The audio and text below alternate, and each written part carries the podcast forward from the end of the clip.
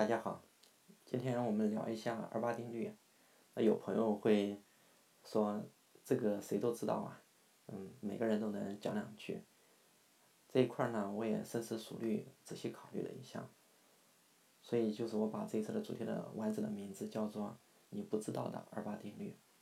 为什么选择这样的一个主题来聊？大家都已经有一定了解的东西，主要是我在和。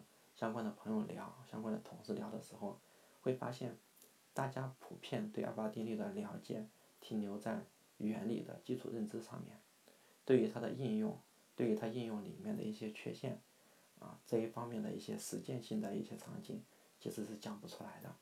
那么我们今天就补充一下，从一个比较完整的逻辑上来分享一下二八定律的场景。那在这样的一个基础上，大家以后遇到相关的讨论。可以参与进去聊，遇到相关的朋友在讲他的看法的时候，也能补充他的不足。那首先我们还是重复一下它的大致原理。这一块主要讲的就是说，从经济上，比如说我们社会的收入增长，百分之八十的收入增长，往往在百分之二十的人身上。这个定律不光是对做数据的人有用，对我们日常生活中方方面面都能看得到。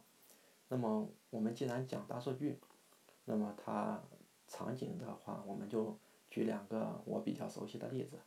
嗯，第一块就是在游戏场景，比如说用二八定律会延伸出来了一个垂直的概念，叫做大 R 分析，也就是大客户分析。也就是说，游戏里面主要的收入是少部分人贡献的，有一些游戏比较极端的情况，可能百分之八十的收入是百分之三。的人贡献出来的，这个大家应该都听说过。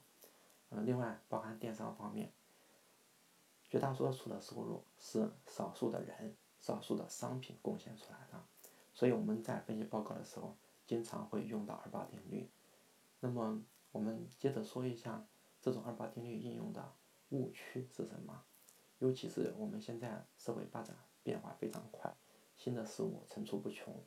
那么我们前面说到。在二八定律的基础上，我们的注意力都在于贡献主要收入的人以及商品上面。